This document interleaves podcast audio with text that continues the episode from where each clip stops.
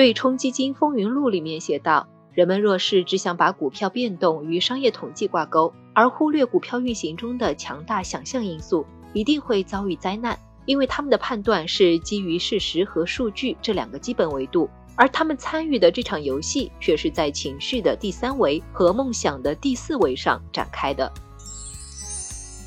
你好，欢迎收听简七周报。想提升经济敏感度，抓住更多投资机会的小伙伴，赠送你十五天减七 VIP，在公众号“减七独裁回复“电台”免费领取。一起来听听本周的内容吧。第一条解读来听一听车企现状。昨天，上汽集团发消息称，当前正按照相关防疫要求，为复工复产做好相关准备。在此之前，华为智能汽车 BU 的 CEO 余承东也在微信朋友圈一度发文称，如果上海等地不能及时的复工复产，五月后疫情涉及的产业链会面临全面停产的危机。这意味着什么呢？疫情影响下，汽车供应链再次面临严峻考验。一方面，工人工厂因为防疫政策无法开工，导致上游汽车零部件和下游车企的生产一度陷入停工状态；另一方面，疫情在多地散点爆发。跨省物流也是困难重重，比如在疫情严重的上海地区，不仅车企需要的原材料无法进来，而且上海车企要发往外地的产品也发不出去。根据乘联会测算，上海等地的疫情预计会给汽车行业带来百分之二十的减产损失，关键零部件的供应受到的影响较大。另外，汽车消费端也不乐观。此次疫情爆发地主要集中在长三角地区，这里不仅聚集了大众、通用、特斯拉等品牌整车工厂，还有全球零部件百强企业，可以说是占据了整个汽车产业链的重要地位。如果疫情持续扩大下去，将会影响到国内整个汽车产业的销量。受高油价的影响，新能源车越来越受欢迎，但从最近上海疫情来看，疫情管控下极大的降低了 4S 店的到店率和成交率。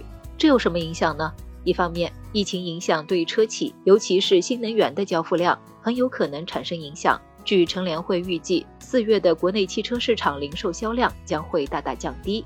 另一方面，中小企业从业人员的生存压力也因为疫情而加大，不少人的房贷月供都受到了或多或少的影响，所以收入上难免会受到影响，也会降低购车或换车预期。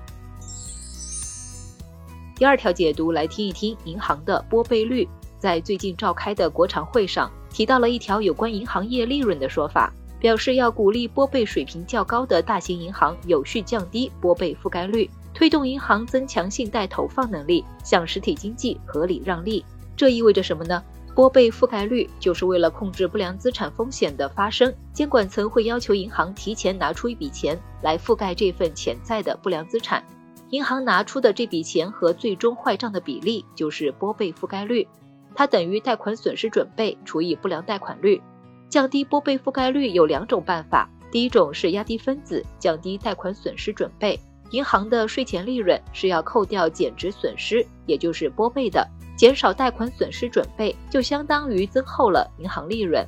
第二种是抬高分母，增加不良贷款余额，让银行提高对不良贷款的容忍度，捏着鼻子把不想放的贷也放出去。不过，在二零二一年底召开的中央经济工作会议上，明确提出了要防范化解重大金融风险的定调。如果要求银行主动增加坏账，那过去几年大规模处置不良贷款的成果就付诸东流了。这应该不是高层希望看到的。所以，更大的可能性还是压低分子，释放利润，引导银行将释放的利润让利给实体的部分，这样银行才有资本去放贷。这对我们有什么影响呢？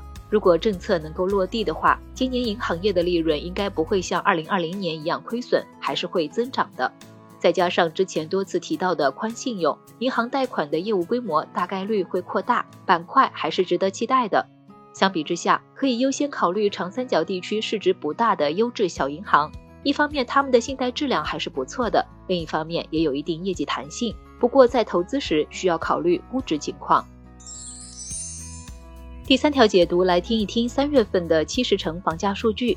昨天，国家统计局发布了三月份七十个大中城市的房价变动情况。总的来说，上个月的房市还是比较稳定的，新房和二手房的跌幅和涨幅都收窄了。数据有哪些亮点呢？先来看看整体情况。房价下跌的城市变少了。七十个大中城市中，新建商品住宅和二手住宅销售价格环比下降城市分别有三十八个和四十五个，比上月分别减少两个和十二个。从结构来看，一线城市新房价格环比涨幅收窄，二三线城市仍在环比下跌。一线城市中，北京、上海和深圳的新房价格相比上个月涨幅分别上涨百分之零点四、百分之零点三和百分之零点八，广州下降百分之零点一。这其中，北京房市的复苏尤其亮眼。在刚刚过去的清明假期，北京看房人数大增，新房成交面积同比上涨了百分之七。看来，黄金地段的房产仍然是抢手的香饽饽。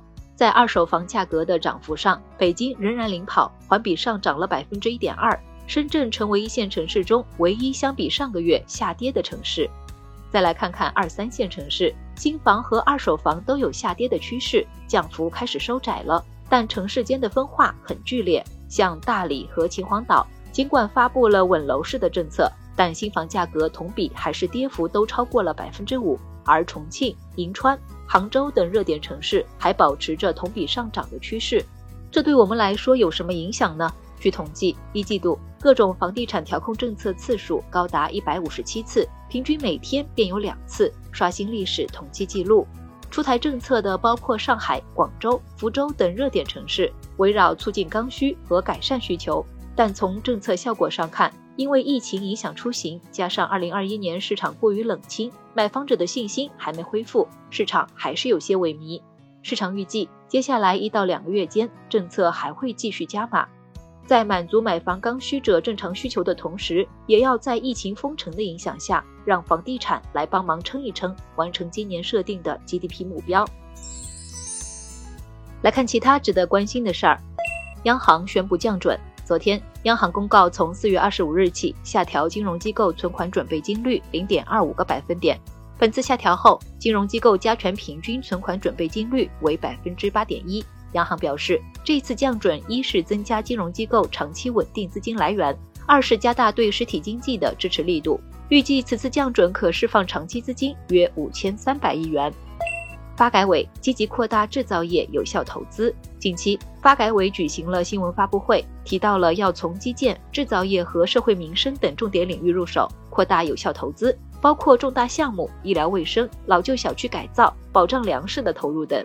同时，会上还重点提到了新建大数据中心，预计“十四五”期间大数据中心投资每年增长超过百分之二十，撬动资金达三万亿。油价迎来今年首降。据国家发改委通知，昨晚二十四时起，每吨汽油下调五百四十五元，每吨柴油下调五百三十元，这是二零二零年三月十七日以来国内成品油价格单次最大降幅。本轮调价后，九十五号汽油将重回八元时代。折算下来，一辆油箱容量五十升的普通私家车，调价后加满一箱油将少花二十一点五元左右。最后简单总结一下，我们一起了解了疫情之下的车企困境，然后为你解读了降低拨备的影响，最后和你聊了聊七十城房价。感谢收听简七周报，喜欢本期内容的话，欢迎分享给朋友免费收听。最后推荐一篇精选的晚上聊财经，七十元入市赚两百亿，聊聊日本股神世川银藏。欢迎点击文字区链接收看。周末愉快，周一见哦。